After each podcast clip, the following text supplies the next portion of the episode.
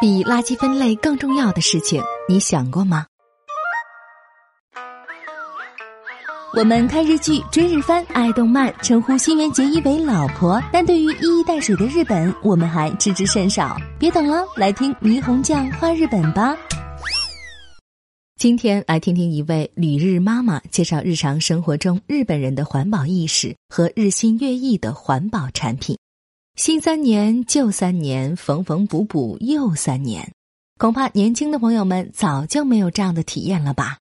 物质的丰富，商家的促销，生产消费再生产再消费的社会节奏，让大量尚可使用的物品被当作垃圾扔掉。从前是啥都不舍得扔，因为或许扔掉后就买不到新的了。可即便物质丰富了，珍惜每一件东西，勤俭节省的精神依然重要。特别是在大力提倡环保的今天，更是值得重新认识。在你每天分类垃圾的时候，是否看到有些东西完全还能继续使用，丢之可惜呢？比如说衣服，快时尚时代的到来，使大批量生产的廉价服装随手可得，新素材、新款式、新色调，让人们不停的买买买。然而，就在银座快速时装店里挤满了从大旅游车上下来的游客时，在东京的小巷里，却流行起一股挑选旧衣服的热潮。世界各地展开的反对穿穿就扔的活动，在日本的年轻人当中也赢得共鸣。各地定期举办跳蚤市场、旧衣服市场，年轻人喜欢的下北泽和连年被选为最有人气居住区的吉祥寺，都开有很多旧衣服店。有的令人联想起五十年代的乡村摇滚风格，有的是六十年代的嬉皮士装束，华丽图案和刺绣等独具一格。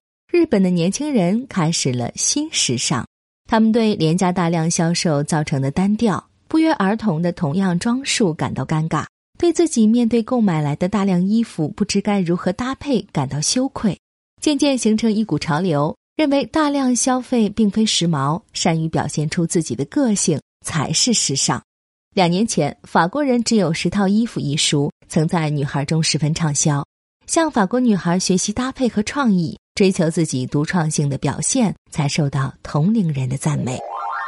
在日本，无偿赠送和交换也很流行。我家孩子上的中学里有一个校服捐赠会，让毕业的孩子们把校服、书包等捐赠给新入校的同学。老同学把穿旧的校服洗干净、叠整齐，按照号码大小放在回收箱里，交给新同学。一些服装店里也放置有回收箱，让人们把不再穿的衣服洗干净，放到回收箱里，由企业负责重新利用，支援灾区等需要的地方。另外，不少图书馆或书店鼓励人们把看过的书放在交换柜台上，让需要的人领取。我家邻居们经常会把自己家种的菜放在门前，让过路人随便拿去享用。这种珍惜资源、各取所需的情景，给生活中带来不少温馨，既减少了垃圾，又增加了人与人之间的交流。当然，要想提高每个人的意识，离不开整个社会的舆论和宣传，需要整个社会促进环保的大环境。日本政府的环境省实施了各种民众参加的减排、回收、再利用活动。大企业也率先展开各种实践，各种各样的环保新产品不知不觉地进入我们的生活当中。例如，装水的塑料瓶壁变得薄了，玻璃瓶不易碎了，就连易拉罐也轻了许多。还有饭盒和吸管等，也有很多从塑料材质变为纸制品。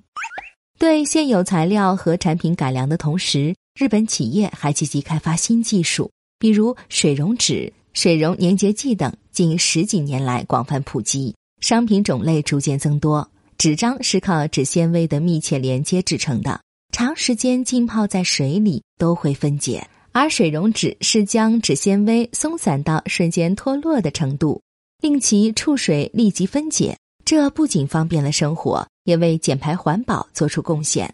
比如。清洁擦拭用的湿纸巾，随手扔在马桶里冲掉，既干净又省事儿。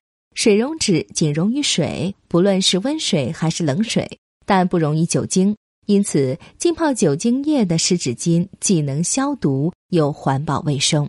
最近，儿童玩的叠纸也有许多水溶的，不管玩多少都不会产生垃圾。再有，各地祭祀活动中漂流在河里的灯笼等用水溶纸制作，不会对河川造成污染。从机密文件到医疗，水溶纸保证安全大显身手。另外，生物塑料也正在推广使用。六月二十四号的日经新闻报道，便利店七幺幺在七月里开始对所有饭团使用生物塑料包装，以减少石油原料塑料包装。七幺幺在日本全国拥有两万一千家店铺，每年销售饭团大约二十二亿七千万个，是其最主要商品之一。除此之外，微生物、植物、化学等多方面对可降解塑料的研究实践都在不断深入。有的研究听起来一般人比较费解，但其实有不少减排再利用研究实验就发生在我们身边。一次，我到一个朋友家，他住在东京农业大学附近。一进门，他就兴致勃勃地给我看他家的垃圾桶。表面上看，大约五十公分高的圆形铁桶与普通的家庭用垃圾桶没有什么不同。而据他介绍，这是农大学生研究开发的，把厨余垃圾变成肥料的垃圾桶。学生们挨家挨户送给学校周围的家庭试用，倒入桶内的厨余垃圾可以变成肥料，倒出来直接撒在花园或花盆里，不会有腐臭味道。据说他们利用这项技术，把世田谷区中小学和大学食堂的厨余垃圾制成肥料，每天提供给合同农户，正在努力实现自然循环社会。扔掉是垃圾，捡起来也许就是宝贝。在被垃圾分类头痛的今天，应该把更多的心思用在减少垃圾和有效利用上。让我们认真的面对每一件物品，让环保融于日常生活中，使生活更有创意。